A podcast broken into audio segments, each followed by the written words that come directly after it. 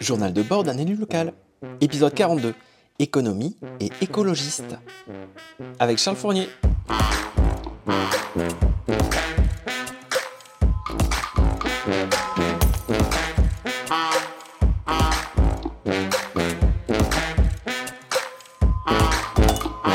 Et bonjour Nicolas. Salut Gaël. Bonjour Charles. Bonjour. Charles, tu es avec nous encore cette semaine et c'est un plaisir de t'avoir. Oui, mais ça veut dire qu'on a déjà deux épisodes enregistrés avec toi et, euh, et on a aussi on accueille aussi Émilie Rancien euh, du Petit Sologno. Euh, donc euh, elle n'a pas de micro, mais euh, On la remercie d'être on- là. ouais, c'est ça, euh, journaliste au Petit Sologno. Euh, donc euh, aujourd'hui, on a presque un, un épisode en live et on va parler d'économie. Et euh, mais moi, j'y connais absolument rien. Euh, Charles, tout à l'heure en off, tu disais que apparemment les, les écolos, euh, ils s'en sortent pas du tout euh, au niveau économiste. C'est ce qu'on dit. Ouais. C'est ça qu'on dit. Est-ce que c'est vrai? Eh ben, en fait, il y, a un- il y a- il y a un soupçon d'incompétence pour les écologistes sur cette question qui serait trop sérieuse pour euh, finalement être pris, euh, pris en compte par, euh, euh, par les dangereux écolos. Moi, moi je, alors d'abord, on ne nous l'a jamais confié en responsabilité. Il faudrait juste se rappeler ça, puisqu'on a souvent été en minorité dans des majorités et euh, on n'est jamais en responsabilité directe sur l'économie. On a des petits bouts, on a l'économie circulaire, les déchets, ça maintenant on, nous le concède, l'économie sociale et solidaire. Mais la vraie économie, le truc sérieux, c'est euh, on n'est pas considéré comme étant capable de porter ça.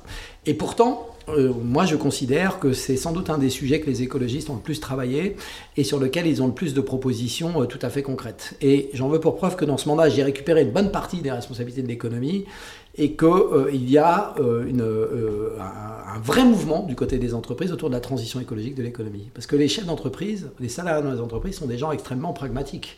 Et ils se trouvent devant un mur, un mur euh, du coût de l'énergie, un mur du coût des matières premières, euh, un mur dans la recherche des compétences, des jeunes qui aujourd'hui disent moi je veux bien travailler avec vous, mais c'est quoi euh, votre objectif en matière d'émissions de gaz à effet de serre? C'est quoi euh, Comment vous contribuez à régler la question du climat? Et donc du coup il y a une mobilisation des entreprises, pas tout le monde, mais beaucoup. Moi je discute beaucoup par exemple avec le patron régional du Medef qui dit le seul sujet pour, le, pour les années à venir, c'est la transition écologique. Donc les lignes bougent.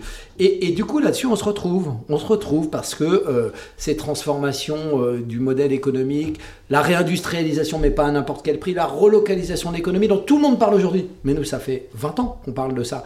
D'expliquer qu'une économie déconnectée des écosystèmes, une économie euh, mondialisée sans aucune régulation, ça marche pas, ça nous emmène dans le mur. Et qu'une économie qu'on appelait linéaire, c'est-à-dire qui extrait de la matière, qui euh, fabrique des produits, qui génèrent des déchets sans qu'on se préoccupe de comment tout ça euh, finalement euh, pourrait durer, bah, évidemment ça pose des problèmes. Donc euh, moi je suis aujourd'hui très très heureux de m'occuper de cette question à la région. Je travaille par exemple sur la structuration de filières économiques, les matériaux biosourcés. Au moment où il faut isoler 30 000 habitations par an dans notre région, on a un vrai sujet. Le- les, le- les matières premières coûtent de plus en plus cher, on a des problèmes d'approvisionnement, et on a à portée de main de- des, matériaux biosourcés qui pourraient nous permettre de, fabriquer euh, no- nos maisons, par exemple. Nico, on a, on a reçu déjà Claude Gruffat ici, on a pu parler un petit peu euh, de l'écologie dans les entreprises. Ouais. Euh, il nous a parlé un petit peu de, chez, chez- à Biocop, Mm. euh, comment il voyait ça. Je sais que tu rencontres aussi des entreprises, tu en as parlé un petit peu des fois. Oui, moi j'avais, j'ai le même ressenti, c'est-à-dire que je parlais par exemple, le directeur de Procter et Gamble sur Blois veut passer son énergie, bah, 100% être 100% autonome en énergie. Euh, le A40 Bar Co, euh, même volonté. Euh, J'avais rencontré Worldline France qui lui est à fond sur la question des mobilités et dit qu'en gros aujourd'hui, en effet, grosse problématique de recrutement, il y a des gens qui préfèrent venir de Tours. Il dit mais en fait, moi pour moi avoir de la mobilité douce, d'accès à mon entreprise, c'est aussi un moyen pour pouvoir recruter. Et donc il est prêt presque à cofinancer une passerelle vers le site La Place 2 euh, en mécénat parce que ça participe euh, de euh, la- l'attractivité pour son entreprise. Mais il y a aussi une prise de conscience euh, sincère et personnelle de ces dirigeants d'entreprise. Je pense que c'est le cas pour ce monsieur de Worldline, que c'est aussi le cas pour celui de, Procter, où voilà, je sais par exemple qu'ils ont fait sur. Alors Worldline, ils font. À la base, ils ont été connus parce que c'est eux qui faisaient les systèmes de paiement de carte à puce, avec ta carte bancaire, c'est eux. Et maintenant, ils font tout ce qui est sécurisation quand tu reçois un SMS pour pouvoir sécuriser ton, euh, ton achat en ligne ou autre. Eh bien, ils ont eu un, très vaste travail euh, pour voir comment ils arrivent à décarboner ces systèmes de, de, paiement en ligne, euh, comment à un moment donné on arrive euh, à faire en sorte que l'impact énergétique du numérique soit neutre, ce qui sont des questions pas évidentes, et c'est vrai que il y a des vrais enjeux là-dessus et que les entreprises en fait des fois j'ai l'impression qu'elles me repèrent, ah tiens, c'est celui qui est en charge du plan climat, je vais aller lui parler parce que pour moi l'enjeu de mon entreprise, il est là. Et Attends, je te fais faire une pause, il y a quelqu'un qui sonne. On est en live. Bonjour. pour le podcast Oui. Ah d'accord. Oui, cool. Euh, ça enregistre là? Donc voilà, donc je parlais de Procter, de Worldline, de, de Carambar qui sont là-dessus, mais aussi on a toutes les entreprises par exemple de la chaussée Saint-Victor qui d'elles-mêmes euh, se sont mis en coopération pour travailler sur ces sujets de la mobilité pour leurs salariés, euh, de, euh, du ramassage ou du réemploi des déchets d'une entreprise pour une autre entreprise. Et on va s'appuyer là-dessus pour développer l'écologie industrielle et territoriale. Et j'en reviens à la gouvernance, c'est-à-dire ce ce qu'on se dit, c'est qu'il faut qu'on porte une gouvernance politique en disant appuyons-nous sur ces envies des, entreprises, on va les mettre autour de la table, on va construire avec elles euh, les besoins qu'elles ont pour faire la transition euh, de leurs entreprises euh, de la part de la collectivité, comment on va pouvoir les aider à tenir ces objectifs. et on va construire avec elles la politique publique, hiérarchiser les besoins et, essayer d'être ceux qui animent les rencontres, ceux qui à un moment donné mettent le bon déclic au moment où il y a besoin pour que les choses puissent se faire à la bonne vitesse. Euh, toutes les entreprises qu'a citées euh, Nicolas au début sont des grandes entreprises pour lesquelles, euh, je pense, les sujets s'intègrent aussi par leur, par leur groupement, par l'accès à de l'ingénierie sur le sujet, c'est-à-dire la capacité à faire des compétences en interne pour pouvoir faire. Après, la région, c'est 95% de PME, PMI. Et donc tout le sujet est comment on accompagne toutes ces petites entreprises, souvent très dépendantes de, de, donneurs d'ordre, et particulièrement si on prend les filières comme l'automobile, comme l'aéronautique, qui sont des filières dont les donneurs d'ordre sont hors région, on voit qu'on maîtrise absolument pas. regardez ce qui s'est passé dans l'Indre, où le dernier fabricant de, jantes, d'un coup, sur une décision de, Renault, se, casse, se casse la figure. Et donc, du coup, on a un enjeu d'accompagnement, d'ingénierie humaine pour rendre possible toutes ces transformations-là. Et ça, euh, c'est en tout cas ce que la région peut essayer de faire. Et quand on parle d'écologie industrielle et territoriale, pour expliquer, parce que ça fait un peu gros mot, c'est l'idée qu'aujourd'hui les entreprises peuvent coopérer à l'échelle d'un territoire, justement sur toutes ces questions euh, de matières premières, d'énergie, de mutualisation de moyens. Ça peut être une flotte de véhicules plutôt qu'avoir chacun sa flotte de véhicules. Ça peut être de la mutualisation de ressources humaines, du gardiennage par exemple.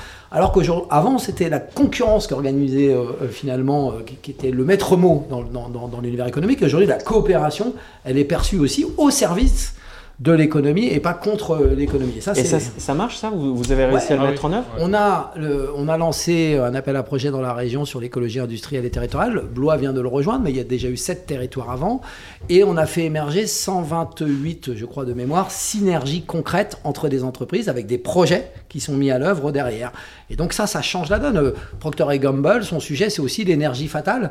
Euh, c'est quoi euh, l'énergie fatale? Bah, L'énergie fatale, c'est l'énergie euh, que, si tu veux, l'entreprise, qu'elle perd en fait. C'est de l'énergie qui est utilisée dans ces process et qui, qui sort et qui n'est pas réutilisée. Et l'idée, c'est de se dire, bah, moi, cette énergie, elle est disponible pour d'autres.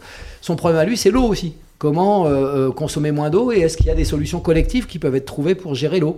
Voilà, les solutions, il y, en a plein. Et c'est un changement de perspective aussi dans, dans, l'économie, parce que, et ça, ça fait un lien entre les questions écologiques et sociales, c'est-à-dire quand tu travailles la transition écologique, tu travailles nécessairement sur les questions sociales, au sens pas euh, l'aide aux plus pauvres, mais au sens de faire ensemble.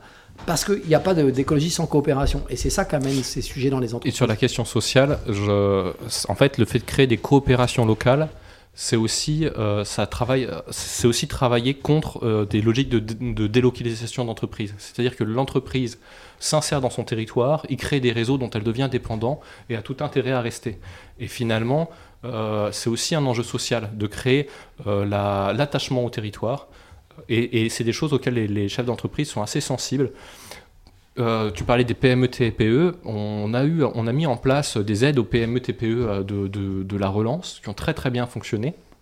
Et tu vois, sur euh, les questions de, transition, on se pose aussi la question des conditionnalités. Parce qu'en fait, on ne va pas pouvoir euh, maintenir ces aides indéfiniment parce que ça coûte trop cher à la, collectivité, mais peut-être qu'il y a un certain nombre de choses où c'est de l'ordre de l'intérêt général. Euh, alors pas qu'écologique, ça peut être sur les mobilités douces pour aller au travail ou autre, ou sur l'isolation, mais ça peut être aussi sur, par exemple, comment tu adaptes un commerce pour qu'il soit accessible aux personnes à mobilité réduite. Euh, peut-être que ça, ça peut rentrer, euh, on peut aussi rentrer des critères sociaux. Ou est-ce que tu finances de, la démocratie en entreprise, de l'aide sur ces choses-là? Je voulais juste dire que moi, ça me surprend un peu en dans ce début de mandat parce que j'ai ces responsabilités-là, mais j'ai l'impression qu'il y a une alliance objective plus grande entre les entreprises et euh, des élus euh, écologistes, euh, en l'occurrence, parce que là c'est bien des élus écologistes qui s'expriment, que parfois il peut y en avoir à l'intérieur du cercle politique. C'est-à-dire que finalement la transition va se faire de manière plus concrète et opérationnelle en travaillant avec, avec des entreprises. Alors quand je dis entreprise, c'est à la fois le patron et les salariés. J'adore ce qui a été fait par exemple par le collectif ICAR de l'aéronautique à Toulouse. Ce sont des salariés qui se sont projetés sur la transférabilité de leurs compétences. C'est-à-dire aujourd'hui, ils font des avions, mais ça pourrait servir leurs compétences dans l'agriculture, dans l'énergie, dans plein de domaines. Et ça, c'est quand même absolument génial. Et c'est ça qu'il faut faire maintenant. Et, je pense qu'il y a une vraie complicité possible pour avancer sur ces questions. moi, je vais finir euh, sur la question de l'exemplarité. C'est-à-dire que ces entreprises, elles sont prêtes à franchir ce pas-là. Mais je pense qu'on ne peut pas leur dire faites-le si on ne le fait pas nous-mêmes en tant que collectivité. Et euh, sur les questions économiques, en collectivité, il y a deux choses qu'on pousse. Alors une, euh, grâce à la COP régionale où on va travailler sur les achats durables de la collectivité. Euh, on ne peut pas demander aux entreprises de faire du durable si nous-mêmes on ne l'achète pas derrière. Il faut qu'il y ait des... Et donc comment on fait de l'achat durable et quels critères on met, travailler là-dessus.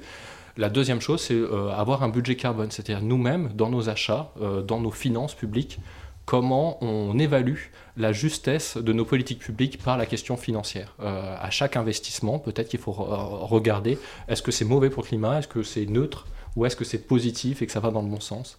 Euh, si on doit être à zéro gaz à effet de serre en 2050, donc dans seulement 28 ans, on, euh, pour pas dépasser les 2 degrés, on sent que le changement est assez radical et la question du budget et de l'économie est centrale pour y arriver. Alors, budget carbone, peut-être pour préciser, hein, c'est un droit à émission de gaz à effet de serre euh, euh, limité.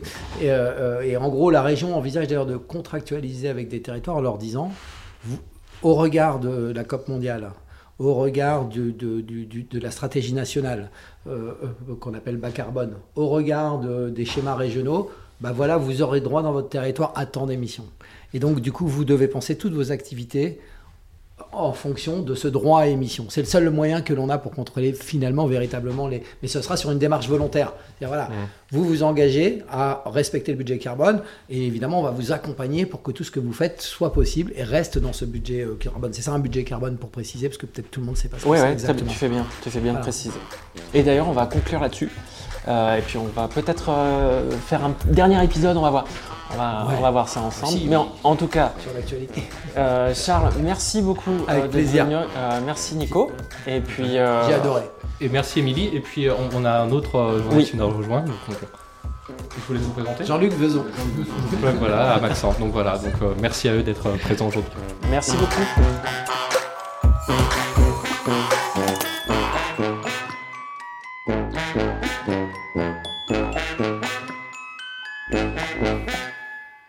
Suis Nicolas et c'est mon premier mandat.